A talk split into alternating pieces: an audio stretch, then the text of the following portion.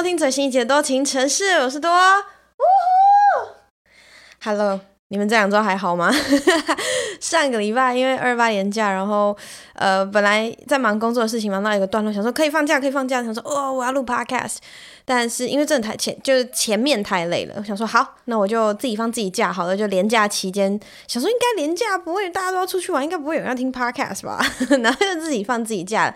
I'm so sorry 啊，but I'm back。这周我回来了，然后啊，我在我觉得有可能这个就是我的多情城市之后开始变成双周更诶，希望你们不要介意啊，就。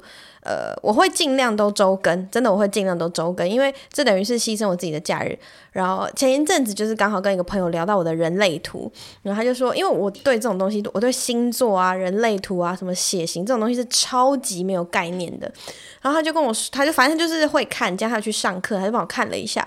然后他说他呃，我的人类图有一半以上就是好，反正就说总结就是说我会是一个工作狂，就对。我觉得好像蛮准的，我很喜欢工作，然后我是喜欢有工作的人。另外就是我很喜欢现在的工作，然后再就是呃，我没有设限自己一定要达到什么目标，可是我会希望自己一直都有在做些什么，不管是新的尝试，或者是呃原本在做的事情，然后你一直不断的去精进或者去更新这样子。所以最近就。除了呃自己的不是自己的频道，就是自己那个 Instagram 账号越来越多的业配进来，就是有很多，其实蛮多的。因为我不知道为什么这两个月突然一一一直接暴增呢，我真的不知道为什么，就很多信进来，然后大部分是要开团购或者是找我去一些活动等等之类的，这样是好事是好事。可是我很抱歉，我就对厂商真的超抱歉，因为。太忙，然后有时候看完信，我是有强迫症，我就打开之后就嗯，我有讯息来，我一定会读，所以我是个读讯息很快的人。我读完你的讯息之后，如果刚好可以回，我会马上迅速的回一个什么东西这样子。然后有时候没有回，就是因为真的在忙，或者是说我想要等一下准备好之后再来看这样，所以我就会漏掉很多，或者是已读不回一些厂商的讯息，或者是我请他们寄样品来给我试用或者试吃等等的，然后东西寄到了。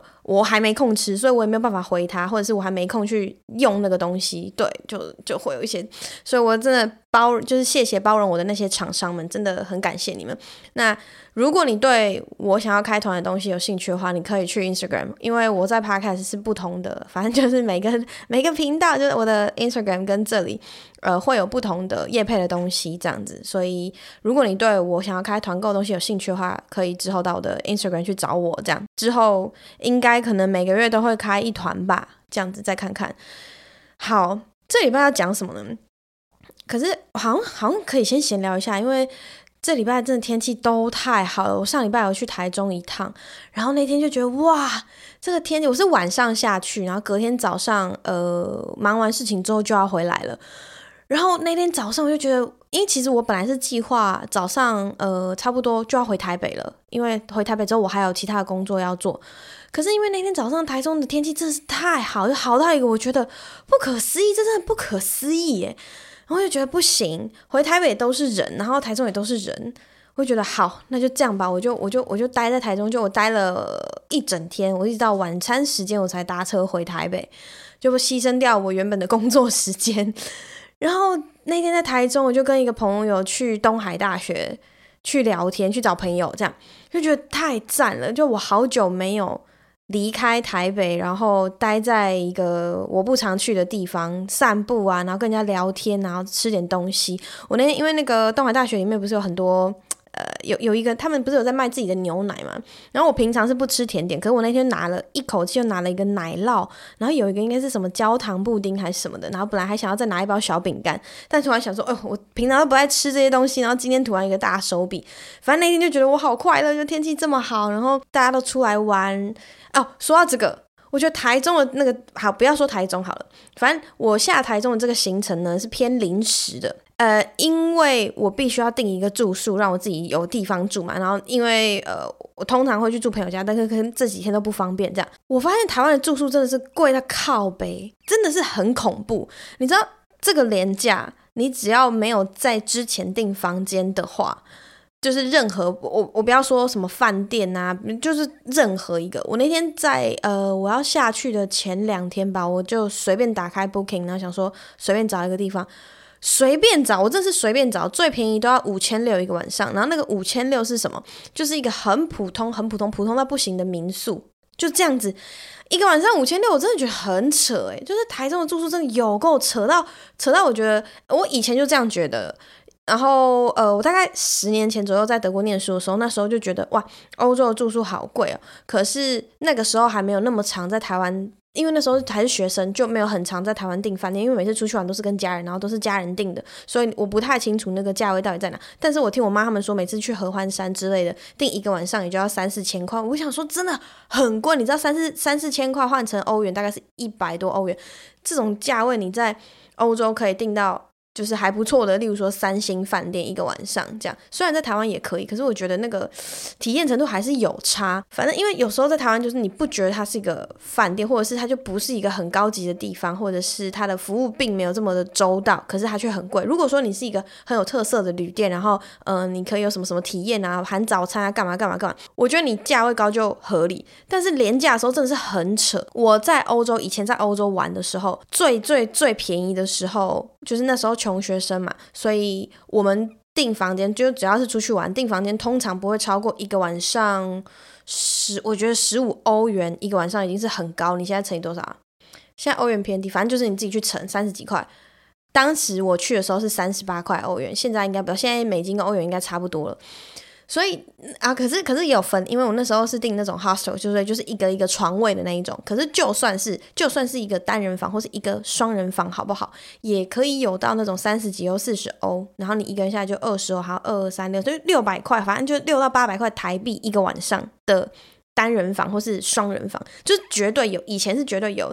可是，在台湾真的很难，真正不可能呢。而且在台湾，我觉得我就不太不太会去住 hostel，因为在台湾通常都是一群朋友一起出去，所以就会订，例如说四人房、六人房，大家一起，或者是很多个双人房这样。我就觉得，我那时候就觉得，为什么台湾的住宿这么贵？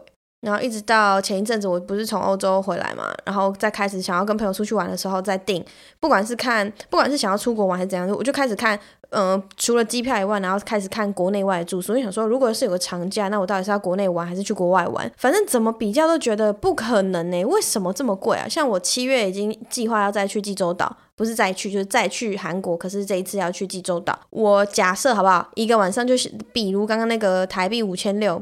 在台中是一个晚上，这个钱我在济州岛我可以订，大概我可以住一周了吧？啊，不，跑了不到一周，大概就五个晚，四五个晚上是绝对没有问题的。对，就是觉得到到到底就是搞屁，真的很扯。他平常可能那个房间只要一千块，甚至一千块有找，或是两千以内，你在台湾就可以有同样那个房间就可以有。可是到廉价，他就直接那种三四倍跳，我真的我真的会定到很堵然，就到底谁要还要出去玩？所以你看，你就是已经地狭人稠，然后大家当然都要出国玩了。我就 我甚至每次每次看到台湾的那个房价，我都会。很生气，我真的会很生气。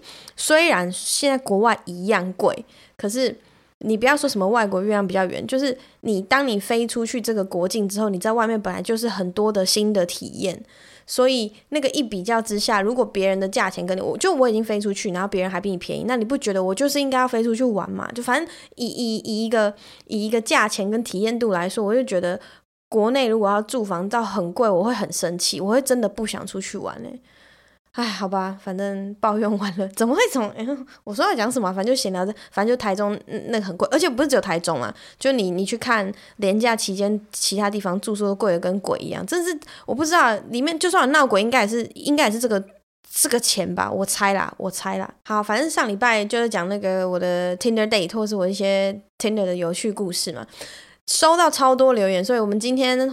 主题其实哦，我都还我我连讲都还没有讲到主题。反正今天主题是要讲酒类的事情，那我待会会说为什么。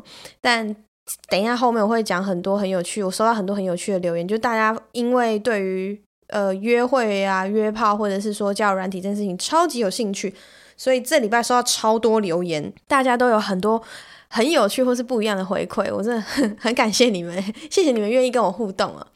然后这礼拜为什么要讲？为什么要讲呃酒呢？是因为这个月我就是因为回台湾之后，然后就是发现胖了，这样不太好，所以嗯，观察自己的饮食习惯。其实我觉得在我身上，诶，不要说在我身上，我觉得正常情况下就是，你如果想胖，跟吃有关，跟吃有最大的关系，跟嗯、呃、你的运动反而是最没有，呃，也不是说最没有关系，就是运动它这真的只是个辅助。如果你真的要瘦，最主要最主要都是看你怎么吃。所以我会他之后有发现自己吃的方式、吃的时间、吃的东西都不太一样了。于是我就观察到自己胖了嘛，那这很正常的事情啊。我不是说我不喜欢自己胖，就是我觉得我胖没有关系。可是胖的话，你要胖的好看。但因为我现在的饮食习惯。酒喝的比较多，或者是说喝的时间比较不对，然后觉睡的比较少，所以胖的话就我都会集中在胖肚子这件事情，我就会不爽，所以我就这个月三月份决定说好，我先暂时不喝酒。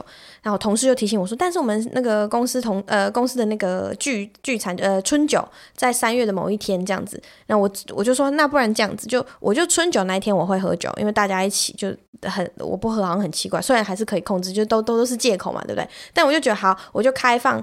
春酒那一天，我跟大家一起玩，这样。可是三月的其他天，我都不要喝酒。那我就观察自己，这一个月只有喝一天酒的情况下。我的身体会不会比较好？呃也不是说比较好，就是说我我有哪里会瘦，然后稍微控制一下自己的饮食跟吃饭的时间、吃饭的东西这样子。而且我同事其实有在一直都有在上教练课，然后教练也觉得说，好啊，就是你要做这个测试，我觉得他他教练当然觉得很棒啊，就是这个学生终于听话了。所以我就是这个月想要说，先不喝酒，除了那一天之外呢，看看自己身体变化。那当然，我这个消息给身边的朋友知道，大家都不相信我，就是觉得那怎么可能？你是每天喝酒的人，拜托。所以就会有人开始激我，然后就要跟我下赌注这样子。于是我就有跟一个朋友下注了，这样。那至于下什么注，赌什么内容，就是他是比较私密的事情，所以我就不在这边讲。但我就是跟这个朋友下注，然后这个东西赌的蛮，硬要说的话蛮大的。他不是赌钱，但他就是赌一个，他就是赌几靠亏，你知道吗？他就是赌一个，妈，你看我没有，你真的觉得我做不到是不是？我就做给你看，就那个朋友点燃我了，这样我就会开始，呃，除了本来就想要观察自己的身体变化，然后再加成，就是说我一定要做到，因为我要洗你洗我朋友的脸，这样子，因为他就看不起我，他就觉得说你绝对不可能做到，你绝对不可能做到。但是你知道吗，各位，就今天我现在录音时间是三月五号，so far so good，因为才刚过一个周末嘛，然后那个周末，呃，我还跟。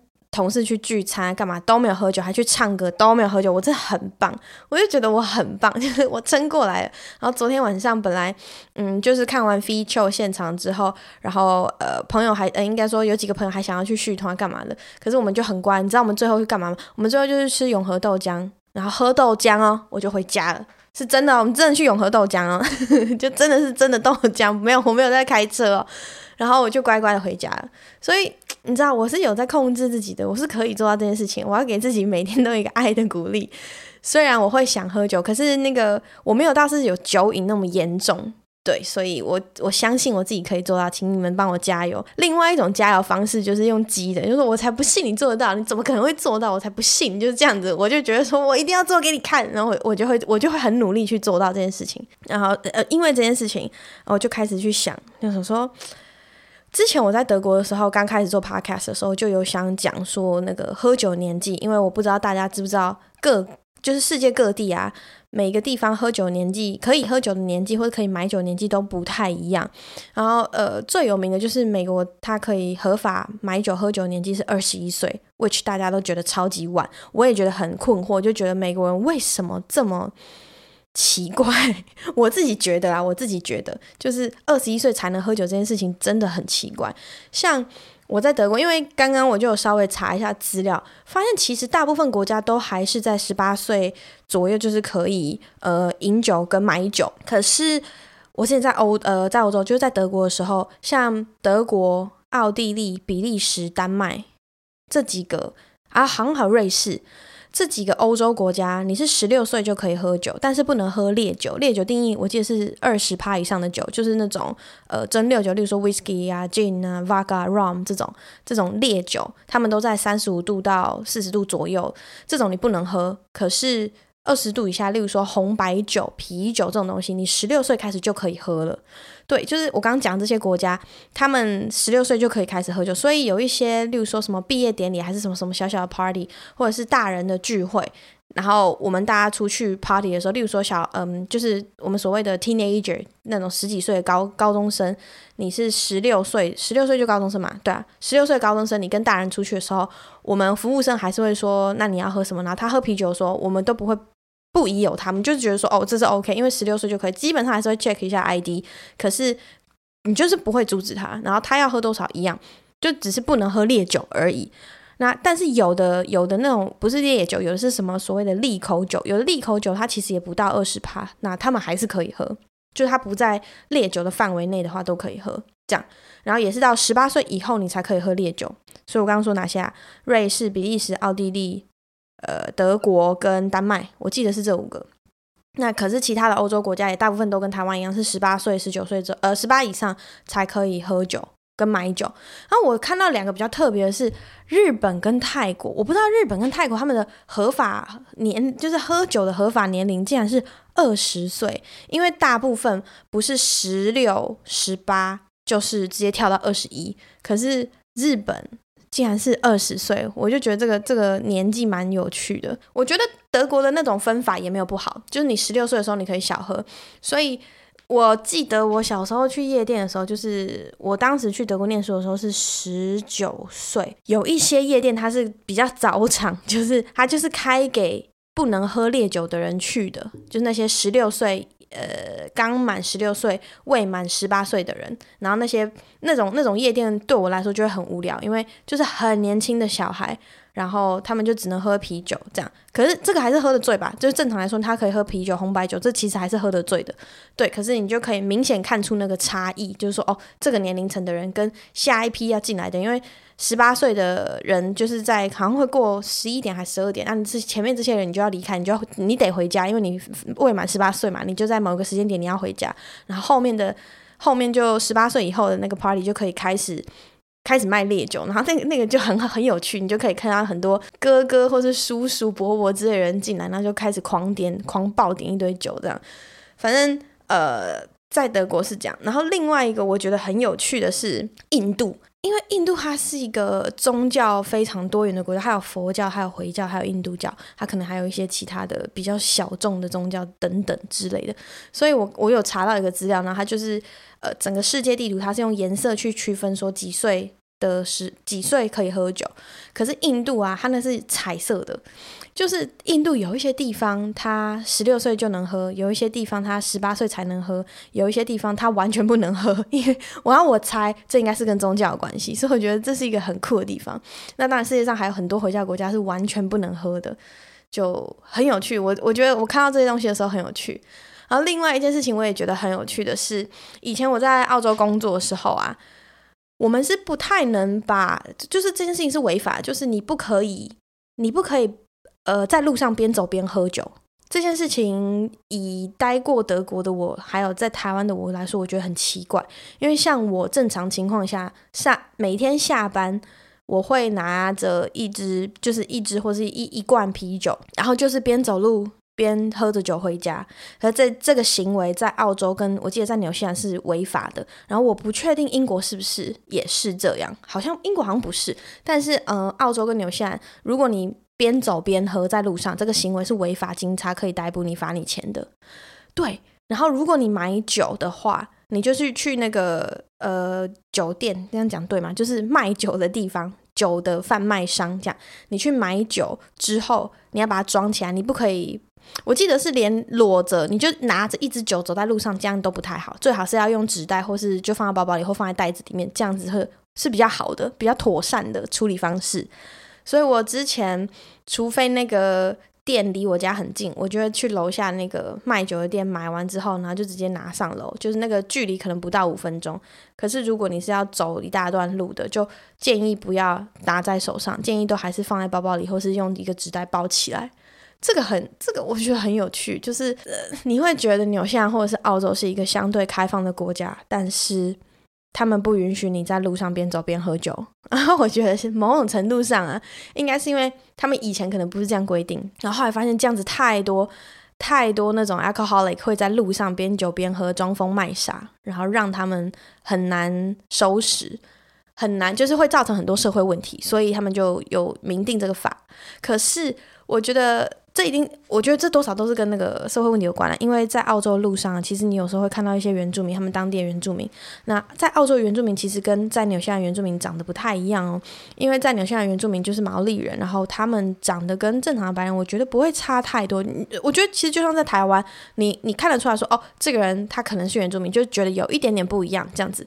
可是，在澳洲那个那些原住民不是，他们长的样子跟白人就是。差很多，然后你一看你就知道，因为他们皮肤真的相对的非常的黑，然后嗯，鼻子跟长相就是他们他们的特色就是鼻子一定是超级圆，然后。呃，不是不是高挺，不是像一般那种白人那种高挺的，他们就鼻子很圆很大，然后是比较像是莲雾鼻的那种感觉。因为我觉得我当时在那边看到都差不多。然后他们的语言也是讲英文，可是我从来没有听懂他们的英文。然后再来就是他们都会在路边喝酒，而且通常都喝超级醉。我每一次，我不管是在雪梨遇到，在在 Canberra、在 Melbourne、在 Adelaide，我在这些城市遇到的那些，就是所谓他们的。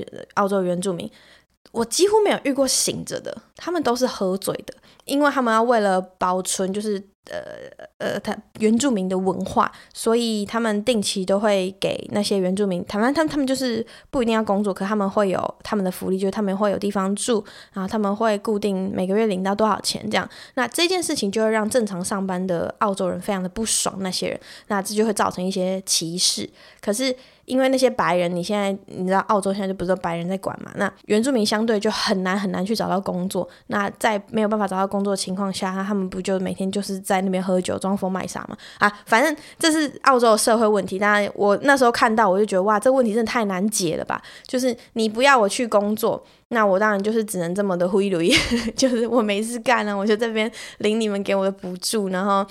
你知道在那边躺着当你们觉得你们口中的文化遗产这样，那啊，反正这个这个其实是一个很很深，然后可以跟澳洲人聊很多话。我就遇过那种澳洲人，他就是很明显的说，我们当初就应该一个白人澳洲人帅帅。那时候餐厅打工的同事，他说我们当初我们祖先就应该把他们全部射杀掉。那我想说，哇，你要这样讲话，你要确定耶？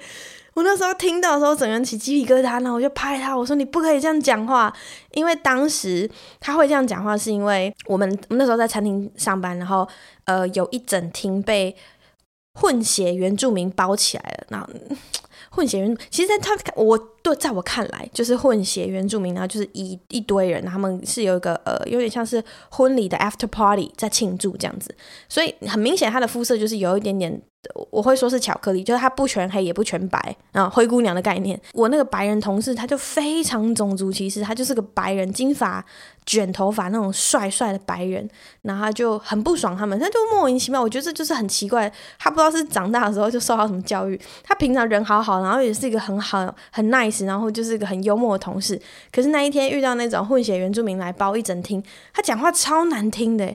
那一天我对他彻底大改观，我就觉得看这个人这个人不能呢，就是他就一直说什么那间好臭，我根本不想进去，你们要你们要进去，你们自己进去这样好了。然后他整个变成世界种族歧视臭白人，然后想说哇靠，你真的要确定？虽然他会讲一些很夸张，然后夸张到有你觉得有点好笑，可是因为他的语气是非常认真的，就会让我觉得这个哇，这个这个种族歧视到底，这真的不是一个。一朝一夕可以解决的问题。好，反正又从酒讲到这里，但是就是你在澳洲，如果你要喝酒，你千万不要在路上，不管是去玩的还是去工作的，都不要这样子。就是你要记得把酒收好。我之前比较皮呀，就是会把酒装在，例如说水壶里面，类似这样子，然后在路上喝。但你就不要太失态，你要知道你自己在干嘛，就是要控制住这样子。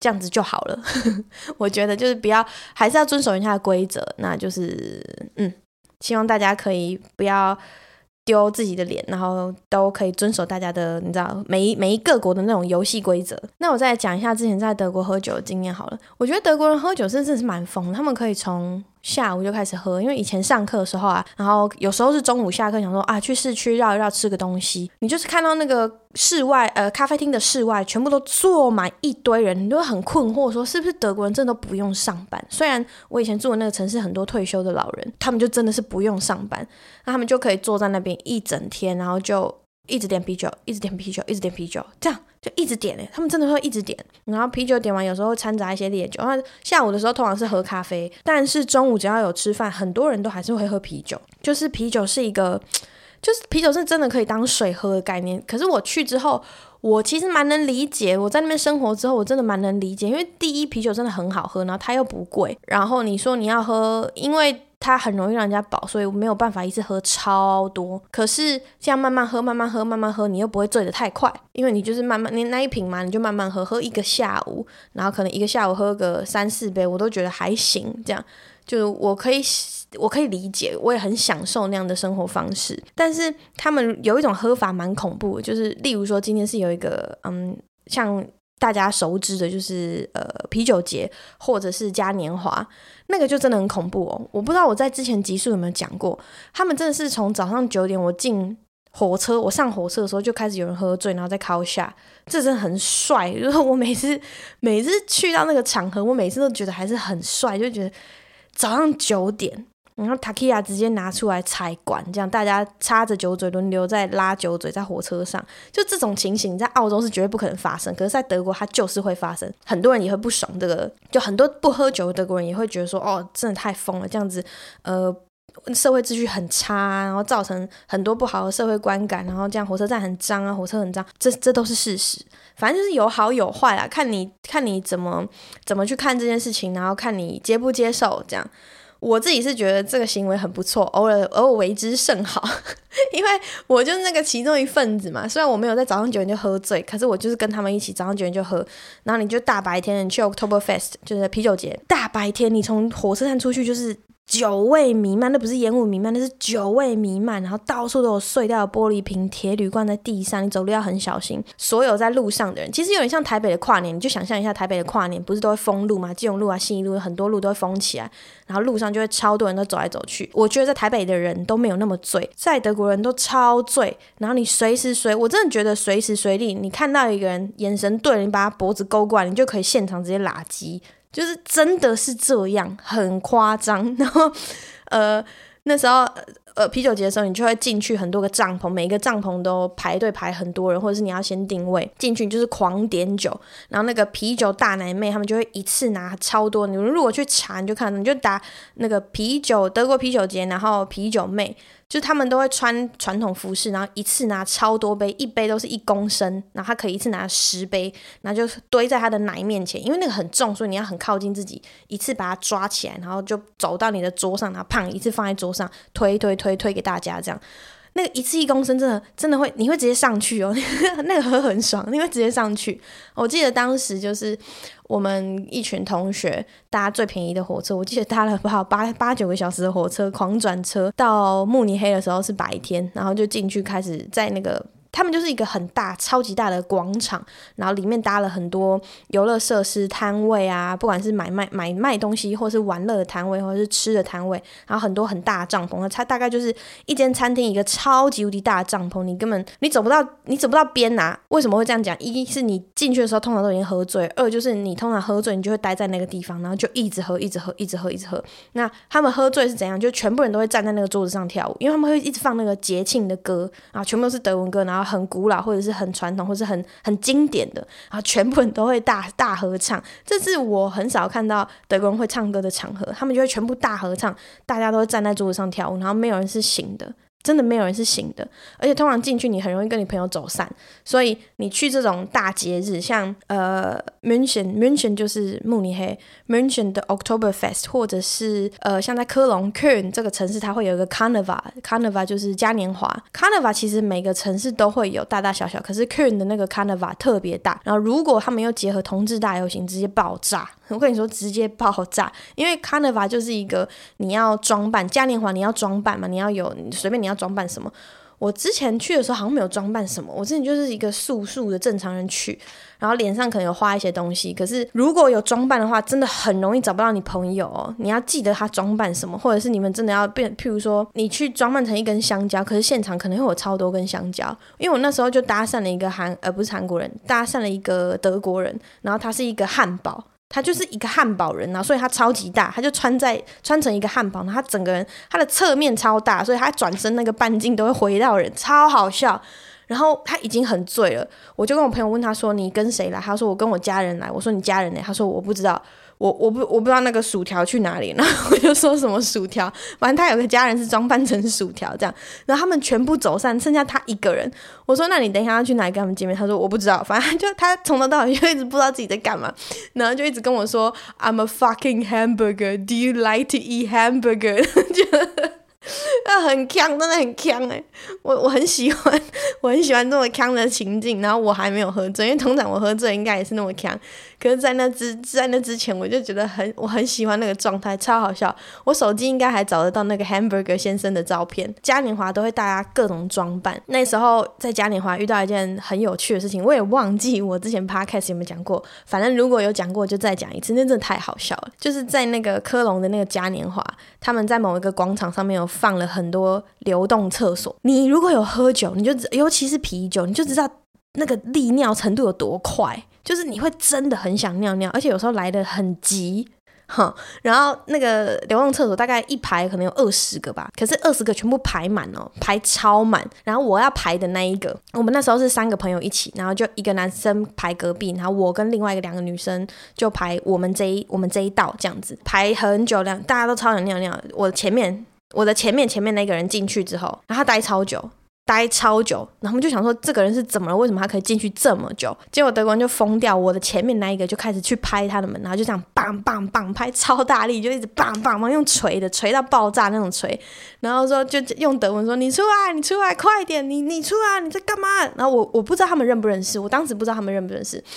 然后他就开始摇那个流动厕所，就是抱着，呃，就是两只手放在那个流动厕所上，然后开始前后这样动。然后旁边别人就是没有要上厕所的人，看到他在摇，就跟着一起摇。那他们大概有五个人吧，就一直摇那个流动厕所，一直摇，一直摇。我那时候看到就说：“Oh my god！” 我没有办法想象里面那个人怎么办。就是通常这种情形，那个流动厕所里面的。屎跟尿已经很满了，然后他可能已经喝醉，已经不舒服。不，不管是他吐，还是他坐在马桶上在干嘛，还是站着在尿尿。但是你站在那个流动厕所里面，然后你一直被这样摇，很恐怖诶。反正。后来那个人生气了，然后他就在里面大叫，之后大家就不摇了，他就开门出来，然后就是整个人很狼狈，然后 那个就那个就是一个很不爽的状态。可是我们在外面看到是笑到快死掉，就是我笑到尿真的快要喷出来。后来我就不敢排那一道，我就赶快去另外一边，我真的很怕我也被摇成那样，我会受不了诶。那个真的很精彩，所以如果你们喜欢喝酒之后这些你知道最后大丈夫的故事，我觉得我很推荐去德国的任何节庆。其实不要说德国啊，就是我相信美国那种音乐季啊，还是什么，只要音乐季也很长，因为我有去过德国音乐季，然后也是发生一些很精彩的故事。好，直我直接讲完好了。就是我有一次去一个德国的音乐季，然后那个音乐季它是可以在那边搭帐篷的，所以你你有一大区的广场，哎、不是广场，它就是它其实就是农田，然后它在休耕期间，所以有一大片你停车，然后有一大片是你带着你的帐篷直接在那边搭帐篷，然后他就。有一个盥洗的地方，可是他那个盥洗就是很简陋的盥洗，它就是一个很长很长的铁的那种不锈钢的水槽，然后有很多个水龙头，然后两侧我不知道这样讲你们有没有听懂，反正你你就想象很长很长很长的一个铁槽的那种那个洗手台，然后有很多个水龙头，这样一整排两边都有这样。然后就有个男生早上的时候，我不知道他是早上的时候躺在那还是怎样，他是直接躺在那个水槽里面，我都我都不知道他到底怎么翻进去。虽然那个水槽有点深，他躺在里面，他躺在里面没关系，大家。其他人是正常在那边刷牙洗脸的，所以你就想象有二十个水，就是这边有可能，嗯、就一侧有十个水龙头，另一侧也有十个水龙头，他就躺在那个水槽里面，然后那个水啊，刷牙洗脸的水就就在他身上，诶，超猛的，然后 他就躺在那，啊，去刷牙洗脸的人，就是有的会避开他那个位置，有的不会，就直接这样子一直梳洗。然后我想说，哇，看这个人真的是有够恶心的，他应该。可能从昨天晚上，我不知道，我也不知道他什么时候，或者是喝喝到早上，然后早上不小心掉进去的，要找个地方睡觉，然后他可能觉得那边凹槽很好睡，这样对，所以就是很可怕。通常去那种地方，就是呃，你你你一定会喝酒，然后认识朋友，可是隔天早上起来很好笑，因为我那天我没有喝醉。所以那天晚上我们两个就去认识很多朋友，就当天晚上遇到的人嘛，然后就一起去听什么啊，一起聊什么啊，巴拉巴拉巴，讲了很多乐色话。隔天早上醒来，有人完全不记得了。然后你 你在路上遇到那个人的时候，我就想要跟那个人打招呼，可是那个人看起来就是一脸不认识我的样子。他说：“哦，所以我们昨天晚上都是一场空嘛，就就是就是会有这种想说昨天讲那么多垃圾话，然后讲的这样很慷慨激昂的，然后 你现在起来你完全不记得哎。”然后那时候就觉得太好笑了，真的太好笑了，就好有一些记忆就给我留给我自己好了，我就想 OK fine，我接受这样很好，真的很好笑。很多人是你早上起来你跟他打招呼，那他就是会跟你打招呼，可是他的眼神就告诉你说你是谁。我我我跟你讲过什么话，然后怎么了吗？对，他就那种脸，然后你会会他的那种反应会让你觉得很尴尬。我好像跟别人打错招呼，好像你知道吗？就有时候你认错人打招呼，然后会让我自己觉得哦靠北，我好尴尬。但其实不是啊，我们两个昨天晚上不是聊得很开心吗？对对，反而很有趣，很有趣。如果喜欢。这些体验的人，欢迎你们去，例如说音乐季啊，什么什么什么啊。如果不喜欢的人，我还是觉得你们可以去，可是你们不要喝酒，他们就在旁边观察这一切，也很有趣，好吧？那我今天就先分享到这。之后如果有更多，其实我有很多喝酒之后好笑的故事，但是有一些真的太恶劣，或者是太恶心，或者是太私人、太私密了，所以要让我稍微顺一下，再再想一下怎么跟大家分享。然后我刚刚有说今天的那个留言非常非常多，我就先从。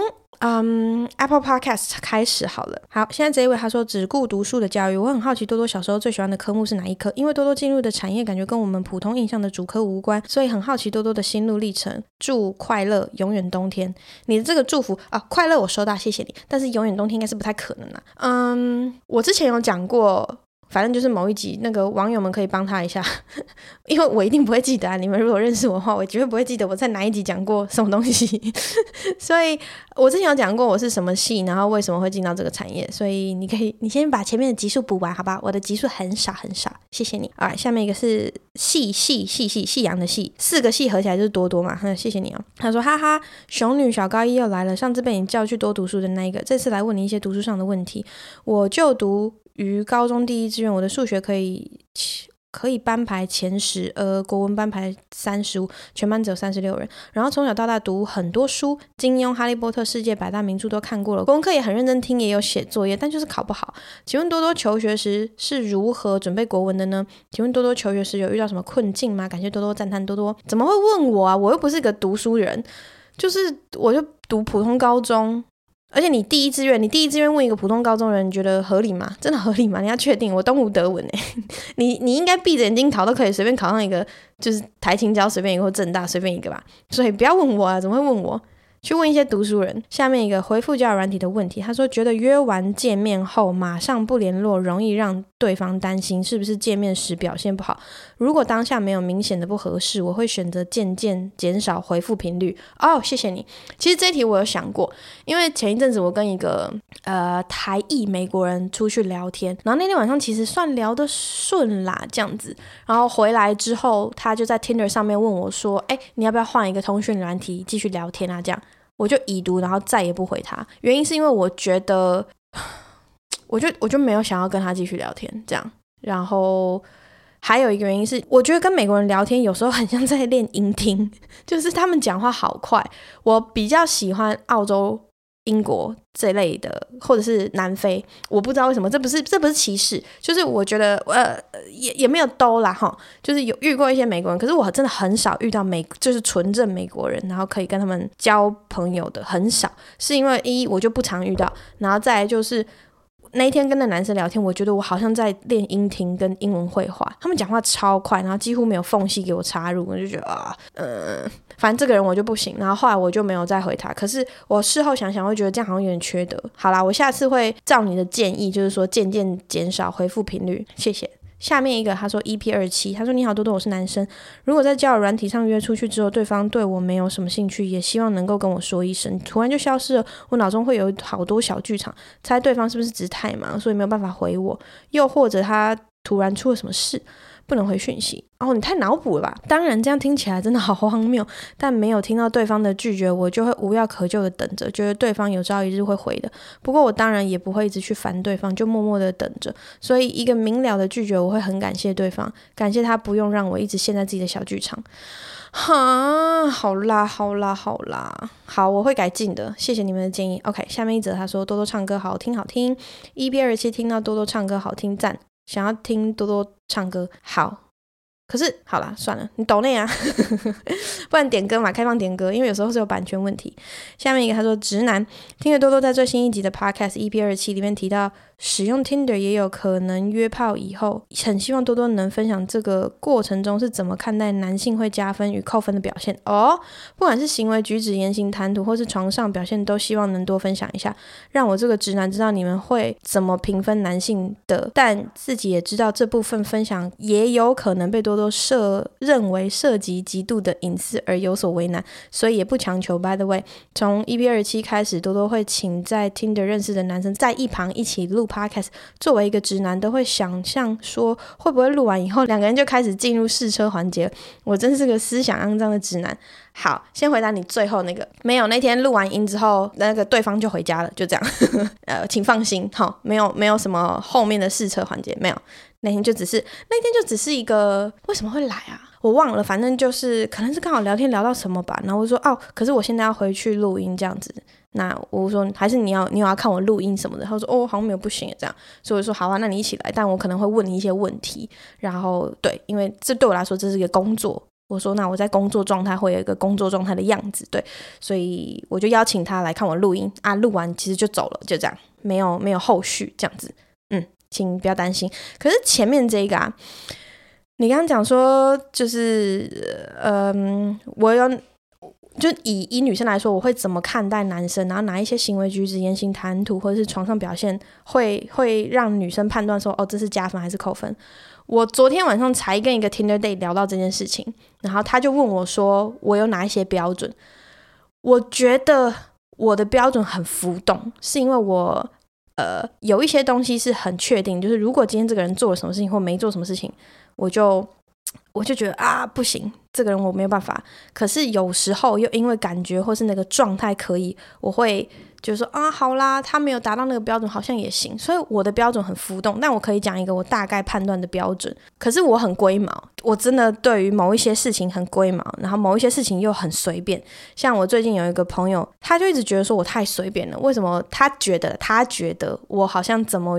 呃，谁约我，我都可以。可是其实并没有，他他太夸张了，真的没有。我对于呃要上床这件事情，其实某会有某种程度的龟毛。好，我先说，我觉得男生一定要很干净，就是你不管是好，不要他很，把很拿掉，就是你至少看起来是要干干净净，会打理自己。然后我说的那个干净，你可以从你的脚指甲、手指甲。耳朵，然后我不知道，呃，头发、味道这些东西去判断，或是衣服上面有没有什么东西，就是这些东西它都可以是一个清洁整洁的判断方式。但是有的女生她不一定很在意这个，有的女生她，或者是，有的女生她就是喜欢这样。例如说，我看到有人身上有猫毛，裤子上面有猫毛，或是衣服上面有猫毛，我就会知道说。他家可能有养宠物，所以呃，整个的整洁程度大概会是怎样？然后我是一个有床癖、床洁癖的人，就我今天如果出去喝酒，喝醉了，我是可以喝醉回来卸妆、洗澡，然后把脸擦完、把头发擦干、擦完乳液再上床睡觉的人。我我很醉都可以做到这件事情。然后如果我那天醉到不省人事，我就会爬上床睡觉之后，隔天早上起来洗完澡，我再把整套床组拆掉，拿去洗衣机洗。晒完，然后再你知道吗？就是我我的床洁癖有到这个程度。最近，嗯、不是最近，就是这一两年有慢慢下降的趋势。尤其是我是不让宠物上床的，然后我自己也从来没有养过宠物。可是我很常住到刚好有养猫的家，然后我室友的猫咪我都会让他们进房间。可是可是猫咪上床这件事情我是不太能接受，但是我不会阻止他们。就有时候我会觉得说，哦，多一个空间给猫咪玩，他们会比较快乐。所以我还是会把我我出门的时候还是会把房门打开，他们会上来。然后像那天我就有拍到他，就是脚脏脏，他硬要上我的窗台，然后窗台那个缝不就脏脏吗？他的他就留下脏脏脚印在我的床上，就是这件事情我已经开始慢慢释怀了。好，我觉得干净是一个，然后再来就是我非常非常在意味道，我是一个对味道很敏感的人。我之前应该有讲过，就是敏感到以前国中的时候，那个男生去打篮球，或者是就大家体育课去打篮球，很多人外套会放在地上，然后体育课结束，老师就说：“哎，带回去。”然后，如我不用看名字，我闻味道我就知道这件是谁的。我对味道是很敏感的。可是那个味道说香不香，是没有有没有香水，那没有关系，纯粹是我的生物本能。就我今天喜欢你这个人，我闻到你，我就是喜欢你这个味道。我今天如果生物本能觉得我不喜欢你这个人，我闻到你的味道，我就是不喜欢你。所以这东西不是一个，不是一个你们可以决定的，甚至不是我可以决定的，它就是一个基因决定我爱不爱你，你知道吗？这东西很很难讲，所以。我最大判断两个就是干不干净，跟你味道对我来说怎么样，然后再就是看感觉，这个人聊天起来的时候状态怎么样。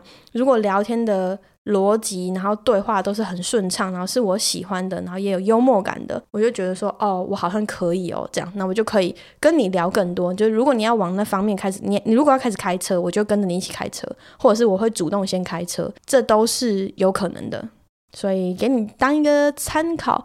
那至于就实际上试车之后会不会再继续？目前我的嗯、重复试车率很低，就我只是跟大家讲说，通常试完一次我就觉得啊 OK 啊不一定会有下次，这样真的很多都不一定。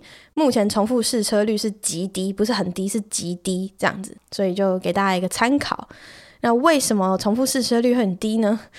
这个这个我们再开一集来检讨好不好？这我们再开一集，我们再开一集。哎，下面一个他说，从现在看以前，多多你好，我从 EP 一开始听，听到现在 EP 五，刚好听到你在说王世坚去青龙青。青龙不是青楼，Oh my god，青楼，亲爱的青楼，你知道是哪里吗？不是青楼，是青龙龙，好吗？龙的传人那个龙。王世坚去青龙租衣服，今天刚好也是延上王世坚上线播出的时间，就觉得超好笑。有时候从现在去看以前，就会觉得当时的多多还不知道未来究竟会发生什么事。祝多多可以越来越好，会继续听下去的。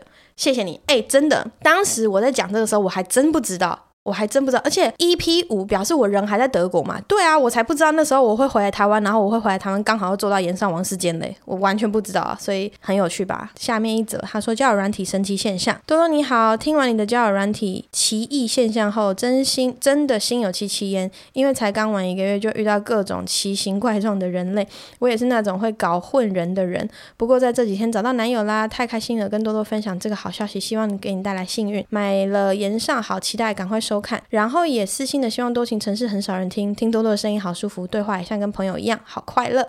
多多有考虑可以找多情城市的粉丝一起录 podcast 吗？祝多多事事顺心，早日有正缘。哇，谢谢你。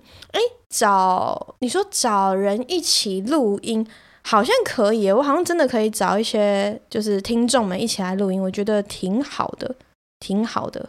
好，谢谢你给我这个建议。嗯，我觉得也很恭喜你在在那个交友软体上面找到你的正缘。好，接下来是 First Story 上面的留言，这一则是春秋战国。他说听完 EP 二期，有网友提到春天会发春，让我想起每次只要夏天跟秋天季节交换时，跟同学都会一起说起秋喽。这个起秋大概就可以让我们讲个好几天。如果春天是女生，秋天代表男生，那。历史朝代顺序也很有意义。春秋完之后，战国这么小啊？秦朝是春秋战国后代吗？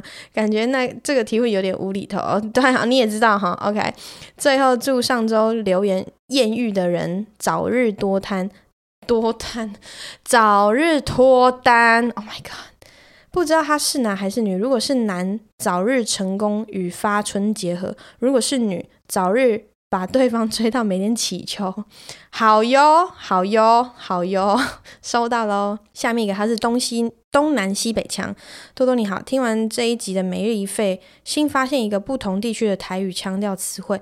我本人是中部人，在讲压给的时候，这这个词的音调会不一样。之前小时候在中部，所以听到这个第一个字就是平声，就是压给。可是我哎，我上次说压给吗？好啦，我会讲压给，压给应该是压给，你是对的。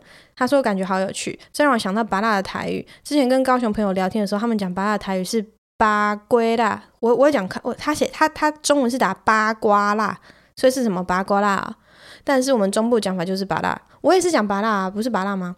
不知道多多的芭乐是哪一个版本？就芭乐，祝多多事事顺心，听的战绩越来越强。另外，多多怎么不会想要用 Omni 这个 Omni 是 Omni 还是 Omni 啊？哦，欧米是不是一个夜店啊？欧米这个交友软体广告打很凶，还要找艾丽莎莎代言过。呃，之前小玩一阵子，觉得上面诈骗相对较少，因为男生玩 Tinder 很容易会滑到性交易或者是其他诈骗。欧米对我们男生来说，相较少有这类的问题，所以如果多多有使用的话，期待多多分享看法。感谢多多每周录音的精神粮食。我就是没有想要用交友软体啊，我其实一开始就一直没有想要用交友软体，然后。就纯粹是觉得说，哦，听的人就是，嗯，好像大家都在用，或是比较大件，所以就我就就很很直觉的宰了他这样，嗯，那搞不好奥米就会来找我叶配了，也不一定，搞不好会哦。OK，下面一位，他只有一句话的留言很赞，我他他还问我说，一起爬山的那一位呢？？OK，我有一集讲到那个马的找我去爬山啊，那我朋友他叫小马，他是个台中人，他有女朋友了啊，各位，他就真的只是我的山友，就是我们就是爬山才会见面的山友，就这样而已，所以他有女朋友了。下面一个他说告白。多多集各位听众，大家好。听完二十七集，有人留言向饮料店老板告白，我也想向高一生物二的梦云告白。我很喜欢每次他从言谈上分享着自己的看法，以及那有效率规划的做事，讲话时有自信的眼神。虽然我不我不是个敢当面告白的人，但透过云端上的告白，是我拿出这辈子最大的勇气。我也不奢求要在一起，但我想让你知道。你有，你身边有个默默关注你的小粉丝。必要时给你守护，很感谢多多的 podcast 给我心理上的寄托，感谢多多赞叹多多，祝福多多早点遇到白马王子。顺带一提，网友说的那间冰沙老板是男的，那间真的很好喝，只是店家很少做活动，平常别间没活动会买这间，别间有活动的时候，穷学生的我只能忠于钱包，最后只敢在网络上留言告白的我，祝福祝福上周的呃的女同学早日跟老板在一起，而我自己早日跨出告白障碍。哇！把我这边，把我这边当那个日本日本，哎，之前日本不是有个节目，就是那个去学校里面，然后我忘记那个节目叫什么，他们就会站在屋顶，然后很大声吗？你现在 欢迎大家用这方式告白，真的欢迎我。我告诉你，如果我看到有告白的，我一定会念出来，好不好？有一些太太长的或者什么，我会我会。我会过滤掉，但是如果是告白的，然后而且你写的非常好，梦云呐、啊，有人跟你告白，诶，你先你啊，你不是啊，你没有写说你是谁啊，你至少写一下你是谁吧。反正那个高一生物二，高一是医学的医哦，高一生物二的梦云，有人跟你告白，然后如果你有你知道，有看到人在旁边默默守护，而且你写的词让我很想唱歌，诶，你说。有有效率规划的做事，讲话时有自信的眼神，很像那个理想情人。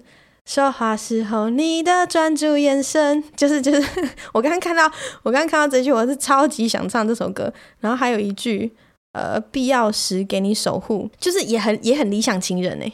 好啦好啦，我真的太老了。理想情人，现在孩子有听过吗？加油，你一定可以做到的。好，下面一则他说：“I love Big Mac，我爱大阪烧。”路过，听到多多 EP 二十七提到诅咒，身为不虔诚佛教徒的我，也常常在 D 卡灵异版上看到网友讲，觉得朋友被吓这个字念蛊嘛，吓蛊还是下胡下蛊下蛊，或被人下诅咒等等。当然这。种信者恒信，不信者不信。不过这里想跟大家分享之前佛经上看到的解法。如果真的觉得家人怪怪的，或许可以参考一《药师经》里提到的：书院人民作其形象，以恶咒术而咒诅之，厌魅蛊道，咒起尸鬼，令断彼命，极坏其身。是诸有情，若 若得闻此药师琉璃光如来名号，彼诸恶事悉不能害。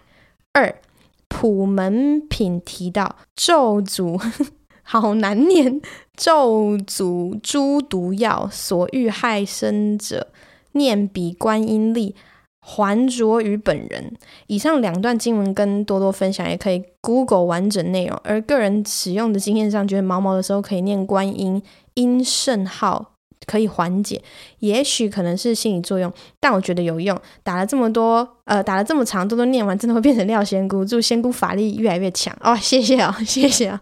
我刚刚念到口水都要流出来，那个太难念了吧？谁背得起来啊？OK，下面一则，他说：“嗨，多多，听完这集 Podcast，我是男生，来分享一下之前跟网友出来的经验。之前刚好在高雄有魏武营的灯会，后来就用这个机会跟在欧米上面认识的网友一起出去。”是我们出去之前有交换 IG，后来我们见面出去后觉得彼此合不来，事后我们各自回到家，直接传讯息跟对方表明说觉得不适合。当然，我们当时就相处气氛上也感觉得出来，所以后续就直接删好友，没有继续联络。好啦，所以你们两个都是有讲的嘛？好啦，都我不讲，就我不讲，我就烂啦，好不好？我就烂，我就烂。好啦，下面一个肉圆，想请教。多多吃肉圆是吃炸派还是蒸派？最近看到有披萨在上面放烤肉圆，我的天，这感觉跟猪血糕披萨一样地狱。不知道啤酒多多都吃哪一种肉圆？我很喜欢吃蒸的，然后炸的其实我也吃诶，所以我没有特别挑哪一种。对，如果不想胖的话，我好像会选择吃蒸，就是如果可以选的话，我会选择是蒸的。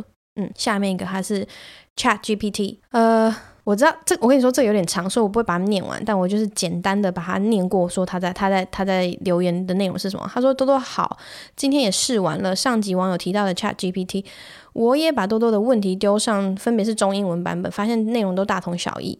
那这个回答很长，所以他就是把我上一次问说，呃。”我想要跟网友断绝关系的话，也不是说断绝关系，就是我不想要跟一个人联络，那怎么样是最好的解法？这样，那不管是中文、英文，其实它最好的解法就是要尊重对方，然后至少是跟他讲一下。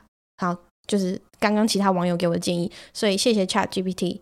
跟这位网友，下面一个他是 Ruby，他说最新一集的交友软体真的觉得多多很厉害也很勇敢诶，多多交友尝多多交友多尝试也蛮不错的。之前也是下载了听的，但又觉得无聊删掉。这次听完突然又想下载回来，可以看看可以遇到什么特别的人。总之真的好喜欢每一集多情城市啊啊啊啊啊啊啊！笑脸笑脸笑脸。好，谢谢。之前有一个网友啊，就说不公平，为什么觉得多多的那个教育软体比较好玩？有没有想过，其实不是我的教育软体比较好玩，其实是我比较好玩。我只是会看到或是遇到一些我也不知道就很奇妙的人这样，然后我知道怎么样分享给大家听，然后你们听了会觉得很有趣，也许是这样吧。这也是呃我想要做 podcast 的其中一个原因。我觉得有一些故事我讲给你们听，我会很快乐，你们好像也会很快乐这样。OK，下面一个，他说我也要分享美食。嗨，多听到 EP 二七，听到网友的美食分享，我也想要分享在我们学校附近常吃的美食。一样在热河街上，除了上集提到的饮料店外，有两间几乎紧邻在一起，排队会排到警察出来抓交通违规的店家，分别是上海生煎包跟小雅芋头西米露。每次只要吃饭时间，这两间店排队的人多到跟什么一样。然后其实上海生煎包可以打电话预约，拜托我听到听众尽量先预约，大哥。大姐，我不知道你是谁，反正就是尽量的尽是 G E N 闪电 N N 那个尽，不是竟然的尽，OK？尽量打对字，不然就不要来留言。不然每次经过那条路，因为排队人潮上加啊。因为排队人潮加上吃违停，真的会很堵拦。以上是我们学校附近的美食分享。对，早餐吃我们高一跟大港保安宫中间有一间在转角的咸蛋饭团，赞赞赞！祝多多收入多多，不会因为小巨蛋表演忙过头。然后大家记得买乔瑟夫联名蛋糕，好吃哇！谢谢你。下面一则他说一二一二三一二三四后嘿。看完这次演上王世坚完整版，就是想给表演者跟萨泰尔，还有很辛苦、很辛苦、很辛苦的制作人多多很重要，所以讲三次，一个爱的鼓励，预备起，一二一二三一二三四，好嘿，谢谢。原本以为节目会跟之前看的演上还有新闻播的那样，但实际上每个表演啊，每个演员都要带他们的特色，尤其是进药王很北七，后来 blah blah blah blah，以及龙界仙的 blah blah blah blah blah，最后恰吉 blah blah，还没买线上版的人要赶快去买啦。最后一个小暴雷跟小失落就是龙界仙，blah blah blah blah blah blah blah blah blah blah blah，不过还是超过一百分啦。你这个留言就是把我暴雷暴到 K 笑诶，我刚刚全部都扒掉了。就是各位这个好的东西，你就是线上去看。然后我跟你说，我昨天听播音的时候，他刚好讲到现场，因为有观众问说现场跟线上会不会差很多？我告诉你，就是差非常多。为什么会有现场演出跟线上这种？巨大差别就是你们看影片的人，如果你有来现场，你通常都会觉得现场比较好，真的就是现场有太多临场的东西，然后那东西是非常珍贵的。那影片就是为了要呈现最好的内容给大家，所以不管是质感上、剪接上，然后配乐啊，你听到的任何声音的混音啊等等。然后甚至是荧幕画面上的调色啊、调光啊等，就是它必须是精装，经过很多专业人员的呃调整跟跟他们的技术去，然后再放到网络上给你们看嘛。可是现场就是另外一种体验，所以我自己是很推，如果你喜欢这种演出的话，你就是去看现场这样。好，然后你这个人。你很棒，就是你买了演唱王世坚，可是你在我的留言里面给我爆雷完了，我，我要气死诶，我要气死诶，我刚刚自己都逼掉了。好，下面一个，他说嗨多，听了很多你的分享感情观的故事，觉得你的想法都好赞。我和男友目前交往大概四个月，刚开始在一起的时候，我觉得很快乐，但到现在慢慢开始觉得一开始。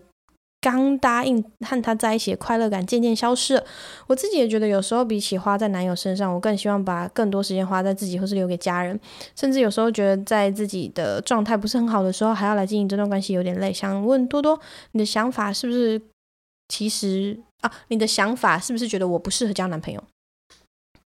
没有到不适合啦，我觉得就是沟通清楚啊。你们可以讲说，你有看那个吗？嗯、呃，欲望城市那个。女主角跟她的那个男主角，他们不是就说他们有时候太黏了，所以他觉得有一段啊，他的有一段就在说女主角觉得一个礼拜他可能要有一天或两天，他要回到自己的那个公寓，然后就是拥有自己的时间，因为他是个作家嘛，他希望拥有自己的一个时间，然后小别胜新婚的概念，所以我觉得很好啊。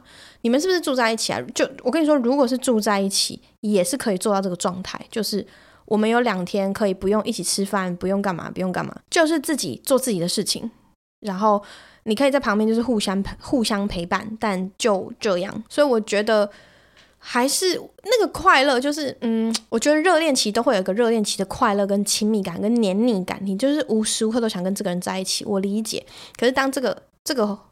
晕眩感过去之后，你们就是在经营感情，就是两个人当队友，然后再你知道经营一间公司的概念，我是这样看的。所以你们一定要找到一个沟通的方法，然后跟对方说好，我们就是规定，例如说一个礼拜，嗯，可能要某一天是有自己的时间，或是某一你知道某一个下午也好，某一个晚上也好都好，就是我想做我自己的事情，这样沟通好，讲清楚。我我不觉得你是不是不适合交男朋友，我只是觉得说你们可能是某个程度上太腻了，或者是嗯。你觉得花太多时间在他身上，那那你可以自己收时间回来啊，只要他 OK 就没有问题吧。OK，下面一个 WiFi password。嗨，多多，这周我想分享另一个有趣的英文对话，又来又来诶。好，这个很短，我可以分享，而且这个其实我看过，我觉得还蛮好笑的。客人说 What is the WiFi password？店员说 You need to buy the drink first。客人说啊 OK，I want to buy a small cup of coffee。店员说 Anything else？客人说：“No thanks. So, what is the Wi-Fi password?” 店员说：“You need to buy a drink first.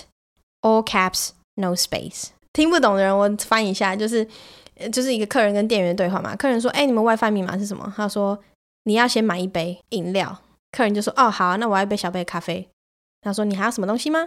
他说：“哦，不用了，谢谢。”那所以那个 Wi-Fi 密码是什么？你要先买一杯饮料，全部大写，没有空格。是吧？所以你要先买那 you need to buy a drink first，就是那个 WiFi password。哦，我为什我为什么要解释？我跟你说，我以后再念我就不解释了，好不好？我以后我以后再念，我就我以后再解再解释一次，我就小狗。好，下面下面一个就是要对决，就是要当盘子。嗨，多多，这次。伯恩巨蛋演出有机会跟九妹合作，就是要对决的节目开箱四十万盘子区吗？好想看九妹花钱。我们听众是不是要一人一限动标注九妹做这个节目？每次看九妹花钱就觉得很爽。当然，我们也有支持她的超商联名，就是你们决定啦。我是不知道你们 你们想看什么？你知道观众你们可以去做你们想做的事情啊。说到那个，我刚我上一则不是说小狗吗？前一阵子我要跟朋友聊天，然后。呃，我朋友就说，你最近是不是太少回家睡觉了？你这样子，你这样子不行，你这样子那个房租都白缴了。然后我就说我哪有不不会啊不会啊。我说如果这个礼拜再去睡别人家，我就小狗。然后隔天早上我是传给他两个字的讯息，我要传说 旺旺。我不知道你们有没有听懂，没有听懂就算了。OK，下面一则欲擒故纵，欲擒故纵的擒打错了，还是你是故意的？他打感情的情。也是一样，n 哈七一 n 情，为什么我的观众都是一些注音符号没有学好的人啊？我要气死了！嗨，多多，听完这一集的制约，我发现我也是，我其实是被制约。自从习惯每周听多情城市之后，这几周更新渐渐不固定，变成有时有，有时没有，变成一种期待感。请问多多，这样算是我被欲擒故纵了吗？期待多多每周更新，会不会有哪一周突然来个更新三集，或是每天更新？虽然这只在做梦，但最后就祝多多事事顺心，好事多多，钱多多，业配多多，实战经验多多。谢谢你，请把欲擒故纵的擒打对，谢谢。下面一则卷卷，嗨多。我是从不正常爱情研究中心知道你的 podcast，因为不是 STR 粉，所以当时不认识你，但听完那一集，立马找到你的 podcast 之后，直接被圈粉啦、啊，让我从第一集开从头开始追。听过 podcast 节目很多，但让我订阅像你一样一个人做没有 partner 陪聊的节目，居然是唯一。虽然你都一个人讲。但却也一点都不无聊。听了你讲那么多，有一种多了一个朋友的感觉。我很喜欢，也很同意你对很多事情的想法跟各种观点，好像多了一个闺蜜。超喜欢你爽朗的个性跟笑声，希望你能一直更新下去。但也希望你适时好好休息，不要给自己太大压力，不要把自己逼得太紧。加油哦！哇，谢谢你卷卷，这是哦，这个 so nice，so nice。你可以听股癌跟博音啊，他们也是一个人一直讲一直讲啊。然后我觉得他们两个都蛮好笑的。不是不是没有在，我没有在那个夸奖我老板，就只是我觉得博音这个博恩那个 podcast，我觉得也是蛮好听的。我没有在夸奖我老板，那是他们应该是两个人吧？啊，好，因为这一周的留言数真的很多，应该说因为我等了两周，所以尤其是 Tinder，所以在 First Story 或者是 Apple Podcast 或者是那个 Instagram 上面的留言都超多。那我现在是卡在 Instagram 上面的留言，因为 Instagram 上面留言其实真的蛮多，然后又很长，所以 Instagram 上面的人，如果我答应你说这周会分享，请你原谅我。如果万一我刚好没有分享的话，就。先这样好不好？我我会在 Instagram 上面挑几个这样子。OK，下面一则他说，这现在从现在开始都是 Instagram 上面留言。他说 EP 二十七回答，我是男生，我觉得没意思的约完会就不用再传讯息了。我自己是这样做的，我遇到这种也会比较开心。没意思还这边传讯息，等于是在浪费我的时间。要想回复跟开心话题都很浪费我的脑细胞。我有听过更极端的建议是，约会当下觉得不来电的人，半小时就可以自己走人。自己找理由走人，我很赞同这个说法。不过我自己还做不到这么这么功利。OK，我就是会这样的人，我是真的不想浪费时间的人，所以。嗯，这个现在现在留言这个人，我就是他的说法会比较符合我觉得不浪费时间、有效率的方式。这样，OK。下面一则他说：“多多想请问你，以女生的角度，男生会流手汗会很影响到性事的观感吗？因为本人很会流手汗，所以一直都对异性性异性社交很排斥，所以想问问看法，谢谢。”本人的外在条件算不错，也算干净，但是就这点导致自己很自卑。和之前相处过的女生都说不太在意，所以想问是不是真的不在意，还是只在安慰我？我觉得你要相信对方，诶，他如果说不在意就不在意啦。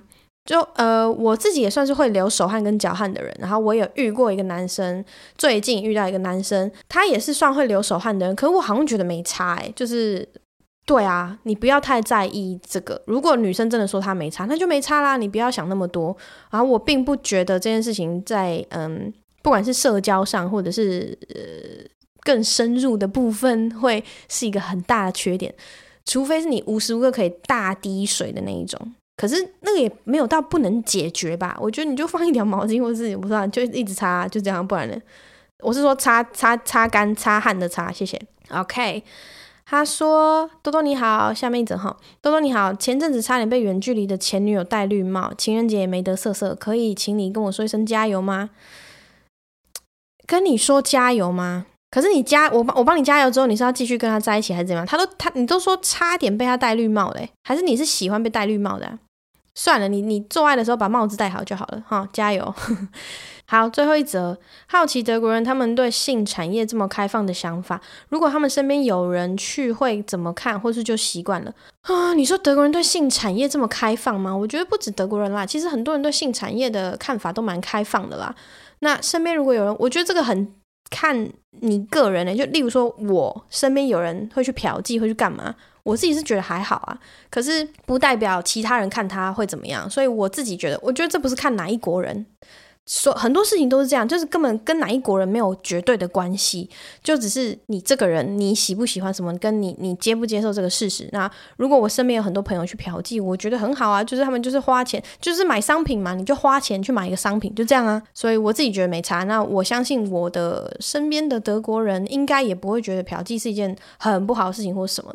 我有听过，就是两个德国男生朋友，然后他们一起去嫖妓，然后他们会算时间，就是说谁先出来，就说。怎样？你刚那个是很丑还是怎样？很臭是不是？还是怎样？就是就我觉得这蛮好玩的啊。所以如果我今天跟朋友出去玩，例如说我们去泰国还是去哪里，然后我就很想要，例如说跟男生朋友一起去，他们如果要去洗澡还是什么的，然后我就说好啊，那我们一起去。我是说我是说我们一起去，一人一个，就自己买自己的服务啦，不是说我跟他们一起洗哈，不要误会。对，然后就看说大家各自的时间怎么样，就你不可以躲在，我们就我们就可以讲好，例如说要这是一个就是可以玩，这可以玩嘛，就看谁先好嘛。啊，不可以偷懒，就是你不可以在里面明明就好了，然后死不出来等等之类的。反正就是这是个很很好的比赛。例如说，今天谁最晚出来，那个人就晚餐不用买单，其他剩下人要买，你知道？这种玩法也可以。我自己是不觉得这有什么问题啦，因为好玩嘛，就是好玩嘛，不要 Why so serious？好的。今天的每日一废要教教大家什么单字呢？我觉得这个单字应该很多人都知道，但是就教给一些还没有出社会的孩子们。嗯，前阵子在跟一个 Tinder date 聊到，就是我爱喝酒，然后会跟谁出去喝酒啊？那大概都怎么样的喝法这样子？前阵子就做了一件我已经很久很久都没有做的事情，就叫做 bar surfing。呃，酒吧冲浪是这样吗？因为以前有一个单字叫做 couch surfing，就是沙发冲浪。沙发冲浪是去别人家睡别人家的沙发，这是一个就是你出去玩的时候呢，你认识新朋友的方式。那我也做过 couch surfing，在未来我再跟大家分享我做 couch surfing 的经验分享。那因为很久没有 bar surfing，那前阵子就跟朋友出去玩的时候，bar surfing 就是。一间酒吧换一间酒吧换一间酒吧，一个晚上可能换好几间酒吧，然后最后会死在哪里不知道这样子，所以就是教 教大家 bar surfing，你就是一一间酒吧冲到另外一间酒吧，再冲到另外一间酒吧。通常状态都是会越冲越高，冲到最后会直接可能在某个地方死掉，或者是看你被谁，然 后看你跟谁一起回家，或者是你就自己乖乖回家这样子。那我最近很久没有了，前一阵子有一次 bar surfing 这样啊，我觉得 bar surfing 是一件非常累的事情，我没有办法很常做这件事。以前在去德国之前很常做这件事情，也没有很常啊，就是反正会发生频率比较高，但是现在比较少，体力不足。我还是觉得，就是跟好朋友一起喝酒，可以在一个地方一起喝酒聊天，就差不多够了。这样一直出去，我们所谓的 hang out，一直出去 hang，真的有时候太硬了，而且那个真的很伤身体。所以大家就是适量饮酒，然后我们喝刚刚好就好。这些话我就留给自己跟自己说好了。那反正这个月我不喝酒嘛，你们就看我会不会输喽。希望我一定，我我觉得啦，我觉得我会过关的，真的。那不喝酒没那么难吧？没那么难吧？OK，我们就下次再见喽，拜。